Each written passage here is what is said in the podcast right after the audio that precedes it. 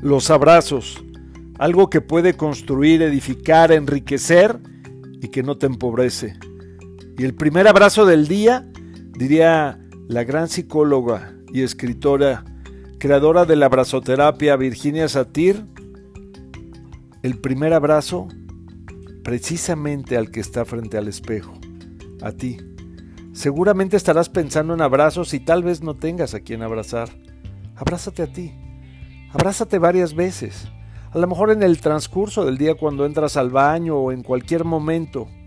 Pero también abraza a tu familia, abraza a tus hijos, abraza a tus amigos, a tus padres, a tus compañeros de trabajo, desde luego respetando pues todas las medidas que hoy hay de sanidad.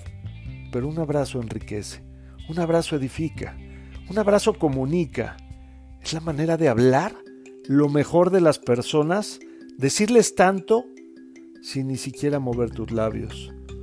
Un abrazo te lleva a sueños, un abrazo te lleva a amor, a ternura, a pasión y a muchas cosas más, porque los abrazos comunican todo, pero lo comunican en silencio, con un lenguaje sincero y único.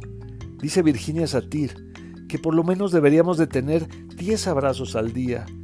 18 o 20 abrazos son ideales. Pero hay quien no tiene un abrazo en todo un año, en varios años.